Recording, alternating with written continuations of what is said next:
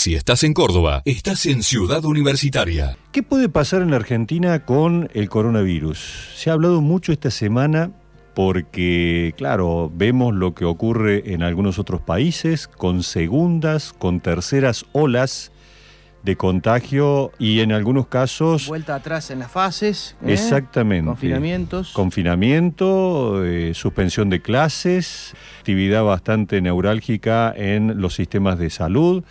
Realmente toda una situación que por el momento la Argentina, con una meseta, me parece que es alto el número de contagios que tiene, pero eh, no, no, parece, no parece progresar de una manera importante en este momento. No obstante, quienes se fijan en las cifras, los estadistas, los epidemiólogos, están verificando que desde el mes de diciembre a esta parte hay un incremento. De esa, de esa meseta eh, hemos pasado a una escala superior. Eso lo tenés que este, computar con el, tema de las camas críticas. Mm. que hay países que este, tienen colapsadas la, situación sanitaria porque eh, tienen el 80% de las camas, camas críticas cubiertas, cosa que no, eso no está pasando en Argentina y lo cual dentro de todo es, es una buena noticia. Bueno, pero vamos a hablar con quien sabe de todo esto y quien está trabajando de manera continua y pegada a, los investigadores y a especialistas para que nos pinte un panorama de qué puede ocurrir más allá de lo que está pasando en este momento, qué es lo que se viene. Para eso la comunicación está abierta con el decano de la Facultad de Ciencias Médicas de la Universidad Nacional de Córdoba, Rogelio Pizzi. ¿Cómo le va Rogelio? Buen día. Buen día Luis, buen día Juan Carlos, ¿cómo están ustedes? Muy bien, doctor, ¿cómo anda usted? Bien, bien, todo tranquilo. Bueno. trabajando. El panorama actual del, país y particularmente de Córdoba, eh, ¿cómo, ¿cómo se puede describir?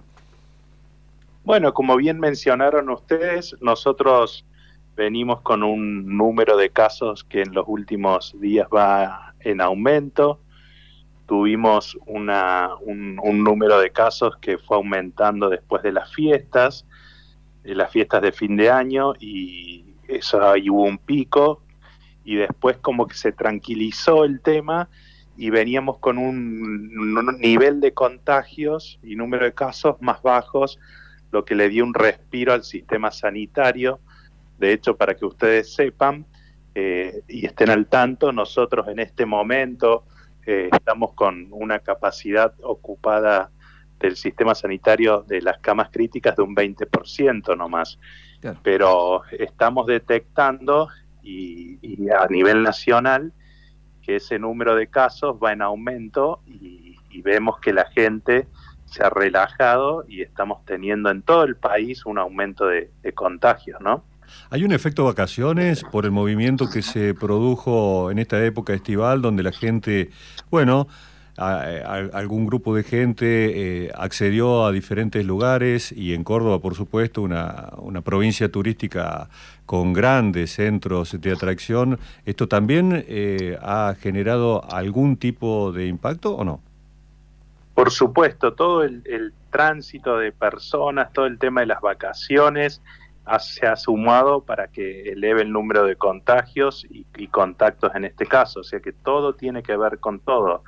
Y, la salida hacia países, los viajes al exterior, que ahora se está analizando de controlar eh, y se está pidiendo cautela que la gente no viaje al exterior, obviamente que también.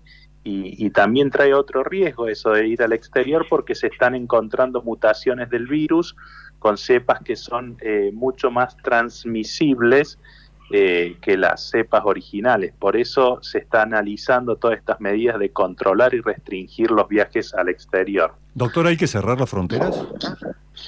Yo creo que estamos en un momento muy crítico en cuanto a la situación que están viviendo nuestros países vecinos, que ustedes muy bien lo mencionaron.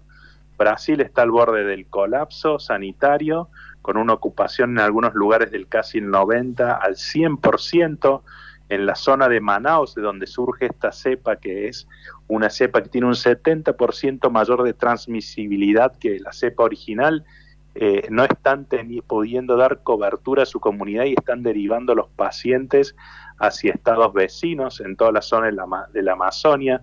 Así que hay que ser muy, muy cautos con eso y creo que el gobierno va a tener que tomar medidas. De hecho, ayer hubo una reunión del Consejo Federal de Salud en la cual se analizó el tema de restringir la salida y mayores controles en las fronteras, pero también está Paraguay con el colapsado sanitariamente. Chile, que fue un ejemplo con el tema de la vacunación, también está con graves problemas y ha, mm, decretado un, un, confinamiento en diferentes zonas de su país. Así que hay que ser muy cautelosos y más que nunca tener sentido común y seguir cuidándonos y cumpliendo con todas las normas sanitarias y de distanciamiento que son emanadas por el Ministerio de Salud, ¿no? Rogelio, y ya que tocaste el tema de vacunación, eh, ¿cómo, está, ¿cómo estás viendo, qué expectativas ves en cuanto a la logística, la llegada de vacunas? ¿En qué momento eh, eh, va, a haber una cantidad de vacunas para que ya dejemos de estar especulando si llegan dos, si no llegan, si me toca vacunarme y podamos tener la, la famosa inmunidad de rebaño que todos esperamos? Bueno, eso es, es muy difícil aseverarlo y dar una, con certeza una, una, una respuesta, debido a que todo el mundo está atravesando este déficit de vacunas. Eh, el problema de la falta de vacunas afecta a todo el mundo. Y acá se ha visto que, que, los países más poderosos y más ricos también hay una inequidad en esto, porque los países más poderosos y con más, eh, más ricos y más accesibilidad para comprar las vacunas, el 88% de la producción o 90% de las vacunas se distribuyen en los países más poderosos, se han distribuido. O sea que hay un grupo muy importante, la mayoría del mundo, que está fuera de eso y que está llegando a cuenta gotas. O sea que el faltante de vacunas es a nivel mundial. Eh, o sea que no, estamos, no es un problema entre el cual estemos exentos nosotros. Pero yo creo que, se está haciendo un gran trabajo, hay un gran compromiso del gobierno nacional, de los gobiernos provinciales sobre todo, y, yo quiero destacar la labor que se ha hecho en la, en la provincia de Córdoba, porque dentro del país nosotros somos una de las provincias, o somos la provincia que mayor o tasa más alta de, de, vacunación ha tenido de acuerdo a la entrega de vacunas que son que son que las provee el gobierno nacional, ¿no? Así que se está haciendo un trabajo muy minucioso, una logística eh, muy bien aceitada.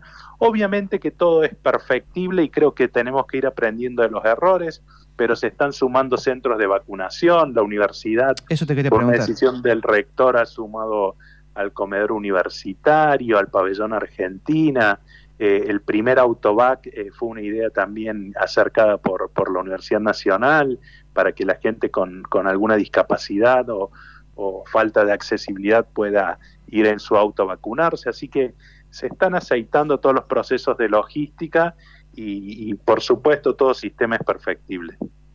Sí, he visto ahí, Rogelio, que en el país de Argentina eh, ha sido este, incesante la, cantidad de gente vacunada, incluso se ha montado una carpa para proteger a los, a los adultos mayores, digamos, de las inclemencias del tiempo y bueno, en eso ha sido muy importante el aporte de la Universidad Nacional.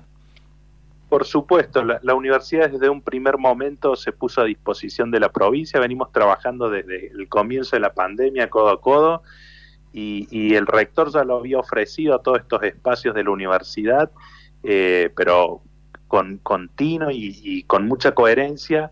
La provincia no fue abriendo otros centros de vacunación, en un principio estaba solo el centro de convenciones, por la cantidad de vacunas que iba recibiendo. A medida que, fueron llegando más vacunas, se, priorizó abrir más centros de, vacunación para garantizar accesibilidad. Y de hecho, ayer nosotros comenzamos en nuestra facultad, en nuestro emblemático Hospital Nacional de Clínicas, a vacunar también a, la comunidad con un número muy reducido de dosis, pero estamos ya, empezamos y creemos que a medida que vayan llegando vacunas, se va, va a incrementar el número de, dosis que se va a inocular en el hospital.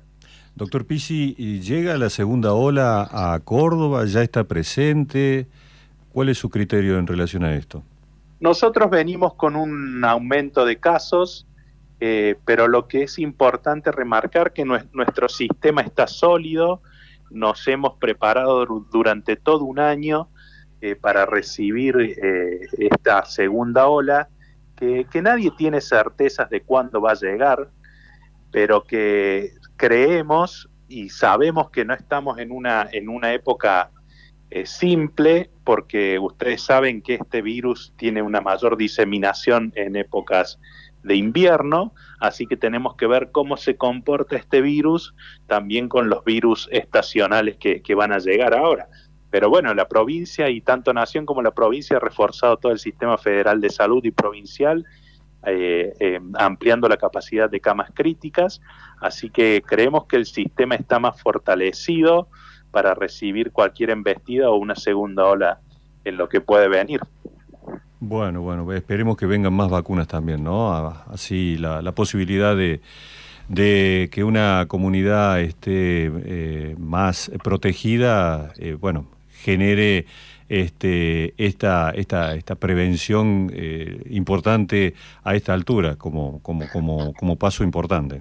Mientras tanto, sí, sí, perdón Rogelio, mientras tanto la vida continúa y la vida académica continúa en ciencias médicas, entiendo Rogelio, bueno, que ya se han realizado algunos exámenes de ingreso, eh, que tienen que ver con el ciclo de nivelación, ¿no? Con el, los cursos de admisión. ¿Cómo está eso? No, eso viene muy bien, pero quería hacer una aclaración eh, al comentario de Luis, disculpa. Sí, sí, sí. Eh, no, por supuesto que es así, esperamos que lleguen más vacunas, pero más allá de la vacuna, eh, ¿qué es, ¿cuál es el objetivo de la vacuna? El, objetivo de la vacuna es bajar la tasa de mortalidad y proteger de las mm. formas graves a los pacientes de mayor riesgo. Así que más allá de que lleguen las vacunas, que podamos inmunizar a una gran parte de la población o a la mayor parte de la población posible, lo importante es seguir cuidándonos, que la gente entienda que hay que seguir cuidándose, respetando las normas de bioseguridad y cumplir con el distanciamiento social. Y evitar cualquier salida hacia lugares riesgosos, evitar cualquier viaje que sea innecesario, eh, porque ya vamos a tener tiempo para eso.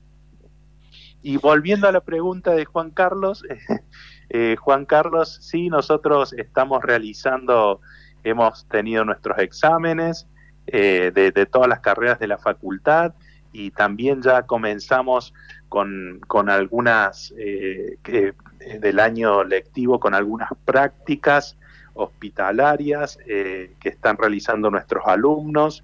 Así que, bueno, estamos terminando con los turnos oficiales, aprovechamos esta época del año, febrero, marzo, para cumplimentar algunos programas de las currículas, sobre todo de las últimos de las de las asignaturas de los últimos años, para que nuestros alumnos realicen sus prácticas hospitalarias. Así que venimos muy bien y muy contentos por la respuesta y por el trabajo que estamos realizando conjuntamente, vuelvo a repetir, con la provincia, más allá de nuestros hospitales universitarios, ¿no?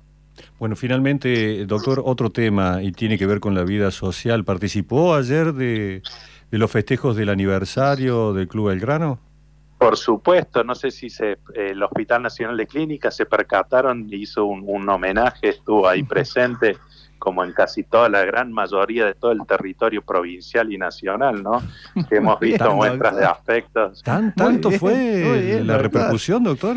Muy bien, doctor. No, por supuesto. Quiero decirle, doctor, que eh, acá nuestro, conductor, Luis Recalde, es hincha de talleres, con lo cual usted... No te puedo creer. Usted, usted tenga las prevenciones este, cuando se refiere a esto, no tenga algún tipo de prevención. No, pero hemos, hemos saludado el aniversario. Lo único, doctor, eh, capaz que eh, sería bueno consultarle si van a tener alguna otra celebración de aquí al próximo año. Por supuesto, y no tenga dudas que esta tarde también vamos a celebrar. Muy bien. La confianza es lo último que se pierde. bueno, no, pero sí, el Hospital Nacional de mm. Clínicas está en ese, en el barrio de Alberdi. sí, sí, claro. Estamos unidos, nos une una, más allá de que tenemos varios convenios con el club para mm. trabajo con las inferiores y algunas actividades, el Clínicas participó de, en un homenaje también al club, a esa noble institución y grande institución. Muy bien, doctor. Hablamos con el doctor Rogelio Pisi, el decano de la Facultad de Ciencias Médicas de la Universidad Nacional. Muchísimas gracias por esta comunicación. Buen día y muchas gracias. Universitaria. Buen día, gracias. Si estás en Córdoba, estás en Ciudad Universitaria.